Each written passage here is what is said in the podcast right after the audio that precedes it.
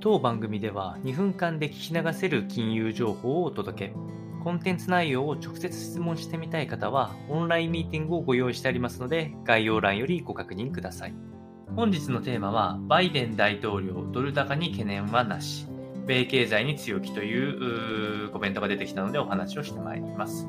えー、こちらのお話は10月の15日に出た記者団への発言になっておりまして、え、強いドルがもたらすリスクを否定し、えー、まあ、あのリセッションに入る確率は低いということにしてえありまして、え世界経済の足を引っ張っているのはむしろ他国の成長の弱さと政策ミスだというふうに指摘をしました。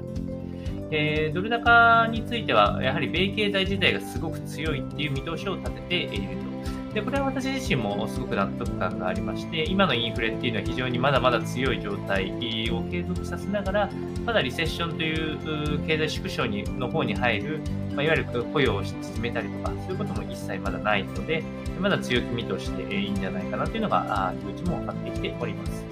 そして、他国の成長の弱さっていうのはもちろん、諸外、えー、諸先進国にも当たりますし、政策ミスの話においては、イギリスのトラス政権を指しているというふうに考えられます。えー、現在、えーと、マーケットが混乱に陥っているイギリスの政策自体の方針が、